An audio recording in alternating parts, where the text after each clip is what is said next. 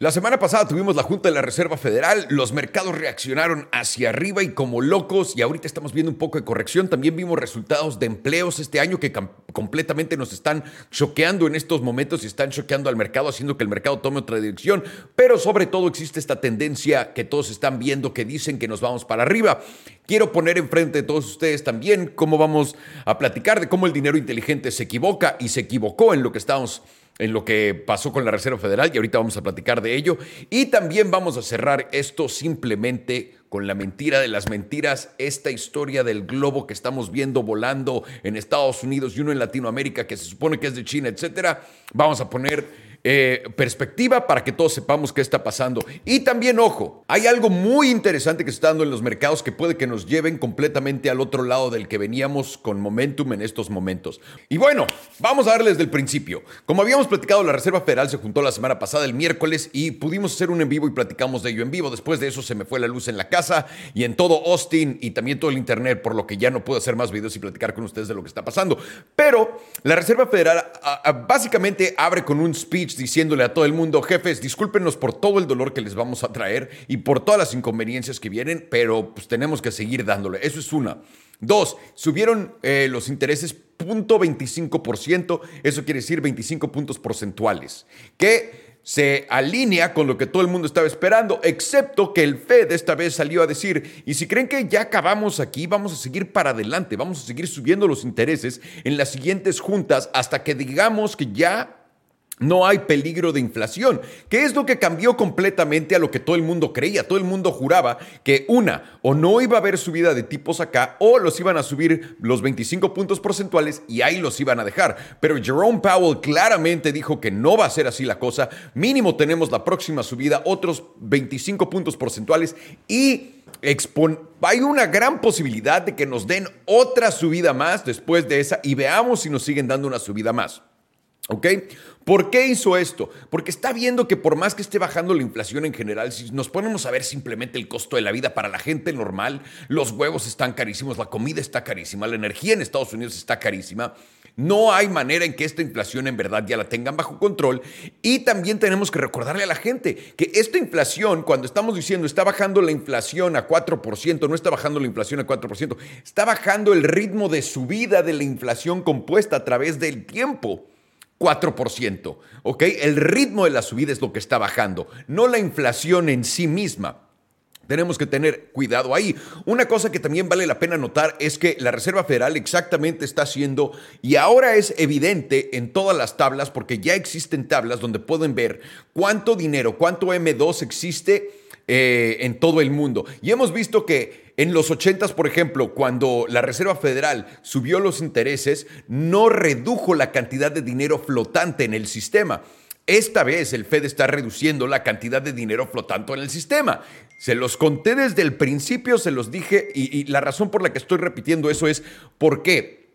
No es porque se los diga, pero porque tenemos que poner atención a qué está haciendo el Fed. Todo el mundo cree que está haciendo una cosa, pero está haciendo otra, señores. Efectivamente tenemos un, una cantidad de dólares flotantes en el sistema que no puede ser y está intentando recoger toda con un QT agresivo, ¿ok? Entonces, eso pone la situación bastante diferente de los 2000. Si me preguntan a mí qué mercado más o menos se parece este ciclo, porque también ya llevamos un año para abajo, esto me recuerda muchísimo al mercado de los 2000, al boom de las tecnológicas. Y sobre todo ahorita porque vamos a ver las tecnológicas ajustarse muy, muy duro con todo. Pero bueno, de lo del Fed, de lo que estamos viendo, los, mercados reaccionaron y reaccionaron muy positivamente a justo lo que dijo eh, Jerome Powell. Pero tenemos que darnos cuenta que el dinero inteligente, el dinero que todo el mundo dice es el que sabe lo que está pasando, se equivocó. Una vez más, estaban diciendo que ya no iban a subir los tipos y que los iban a dejar a tal, a, tal lugar y vimos que claramente Jerome Powell tiene otro plan, tiene los tipos, tiene el plan de subir los tipos ese 5% o arriba del 5%, muy cerca del 5%. Y de ahí va a seguir vamos a ver de acuerdo a lo que está viendo. Ahora, cómo está midiendo la inflación y todo eso es debatible porque Jerome Powell está haciendo algo diferente al mismo tiempo que está combatiendo la inflación. Es algo que tenemos que tener muy conscientemente en la cabeza. ¿Ok? Ahora, se equivoca el dinero inteligente y eso, lo único que quiero poner aquí enfrente de todos ustedes cuando digo que se equivoca el dinero inteligente es esto. Les dije que no había manera de que tal cual como el dinero inteligente lo estaba prediciendo, íbamos a ver los tipos subir o no subir. ¿Ok? Y ahora, al mismo tiempo les tengo que decir esto, el dinero inteligente, entre comillas, que está diciendo que van a bajar los tipos y que no va a haber una, una recesión potente y que todo esto va a ser un aterrizaje suave, ellos mismos ya se equivocaron y se han equivocado todo el año pasado y se acaban de equivocar otra vez. Si en verdad le están haciendo caso al mercado, porque el dinero inteligente, entre comillas, se los está diciendo, déjenme les digo algo, el dinero inteligente se ha equivocado sin parar en todo esto, ¿ok? Y también quiero recordarles, Alfonso Picatelio, eh, dijo esto también. Una recesión, una, un aterrizaje fuerte, se ve como un aterrizaje suave al principio. Claro, el aterrizaje fuerte tiene que pasar por el principio del aterrizaje, que es la bajada. Y eso es lo que estamos viendo en estos momentos para que estemos al pendiente de ello, ¿ok? Solamente quiero poner eso en sus mentes. Y ahorita mismo los quiero llevar a varias cosas. Los quiero llevar en realidad a que veamos, sobre todo con OctaFX siendo sponsor de este show, vamos a ver tantito Forex para darle por ahí que son, eh, ¿cómo se llama? Discúlpeme, ese es mi perro, ese es Fiona llorando en la parte de atrás. Veamos, aquí tengo el DXY, que es el índice del dólar. Quiero que vean cómo Íbamos en esta tendencia alcista, subimos, la bajamos, hemos estado cayendo desde octubre, que es cuando los mercados empezaron a subir. Esto es algo muy importante. Aquí, en octubre, es cuando los mercados empiezan a subir y ven que el dólar empieza a bajar. El dólar justo cae, la Reserva Federal anuncia todo eso y vean hasta dónde se va el dólar, hasta el 100, y de ahí da un rebote a la alza. Recuerden que todos estos mercados que han rebotado hacia arriba, lo han hecho en contra de esto. Lo hicieron cuando el dólar empezó a bajar, los mercados empezaron a subir, ¿ok? Quiero que tengamos eso muy en la cabeza. Los quiero llevar al euro frente al dólar, porque vean al euro qué movimiento tan agresivo ha hecho hacia arriba y ahorita lo estamos viendo romper esa movida hacia arriba, ¿ok?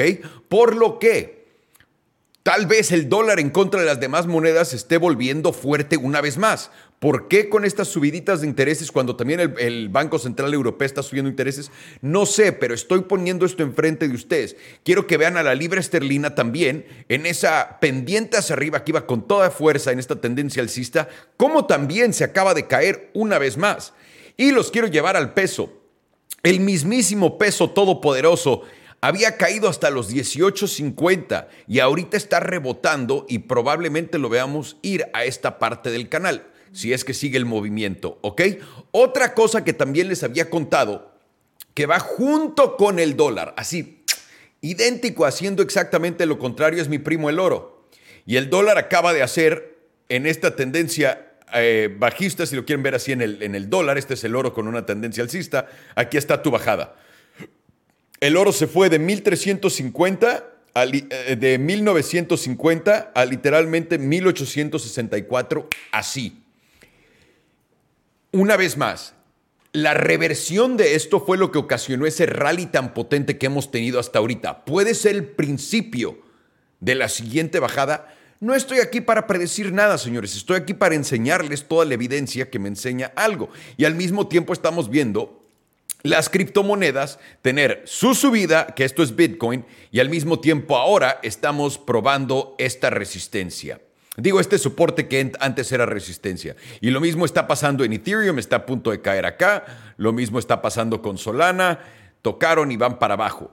Todo esto va en contra del dólar. Y como vimos, también tuvimos un reporte de, de Empleos, pero antes del reporte de empleos quiero cerrar con esto, que es el índice de volatilidad. El índice de volatilidad está en lo más bajo de lo más bajo de lo más bajo. Y cuando está bajo los mercados suben, pero cuando rebota para arriba los mercados caen.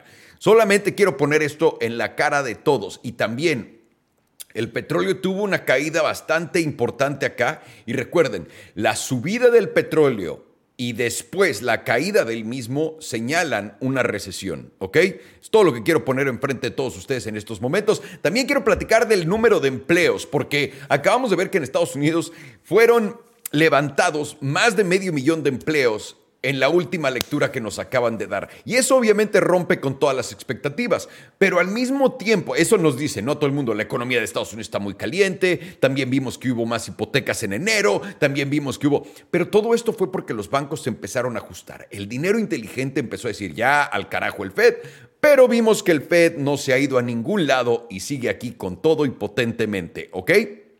Por lo que tenemos que tener cuidado moviéndonos para adelante puede para todo el mundo que dice que esto es un ciclo alcista, en mi, en mi opinión personal, no hay manera de que vayamos a hacer altos históricos nuevos, no hay. Puede que estés en un gran rally y si lo agarraste desde abajo muy bien, pero ahorita todo se está doblando al otro lado que parece que ya se acabó, aunque podría ser la corrección para seguir yendo para arriba. En mi opinión, no hay manera de que podamos tocar los mismos números de antes por una sola razón.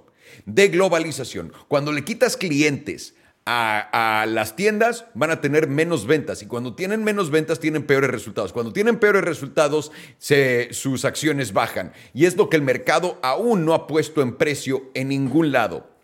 ¿Por qué? Porque siguen teniendo buenos resultados casi todas las compañías, pero en realidad no son buenos resultados, han sido simplemente resultados ajustados de acuerdo a las expectativas. Digo, son expectativas ajustadas de acuerdo a lo que están viendo en estos momentos. Entonces, cada que dicen, estuvo mejor de lo de que esperábamos, pues sí, pero pues ya habías esperado basura y basura y basura y basura y corregirlo a basura y a más basura.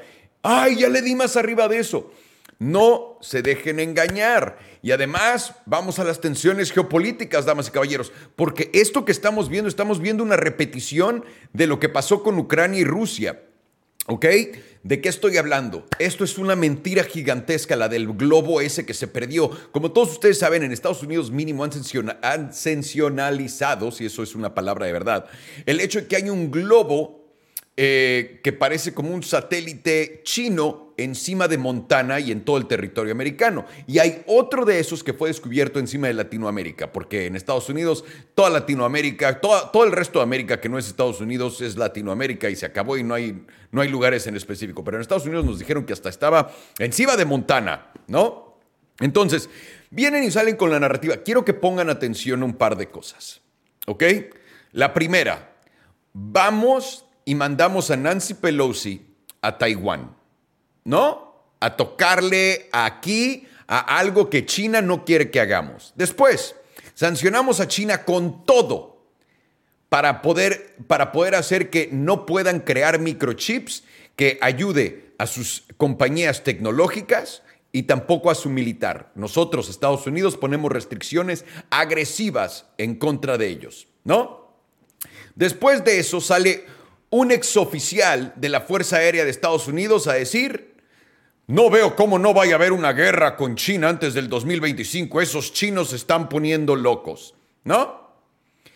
Después de eso viene el globo. Y el problema de este globo es que tienes a gente como a Robert Kiyosaki. Discúlpenme, tengo que buscar esto de una vez para poder enseñarles porque creo que el ejemplo es perfecto. No le voy a atinar a su nombre. No. En fin, Da absolutamente igual. Todo el mundo está saliendo a decir, ¿cómo es que tenemos este globo de China espiándonos? Es un globo espía de China. Pero el globo espía de China es un globo, señores. Me están diciendo que la militar de Estados Unidos, donde nos gastamos un trillón de dólares, mil millones de millones de dólares en armamento, satélites, presupuesto de defensa, cosas que destruyen misiles supersónicos, en lo que literalmente tu mamá respira, no pudimos ver un globo que va de un lado para el otro. No lo pudimos ver. Y ya que estaba encima de Montana, nos ponemos todos locos. Y la reacción que genera esto, es lo más hermoso de todo porque es lo más predecible.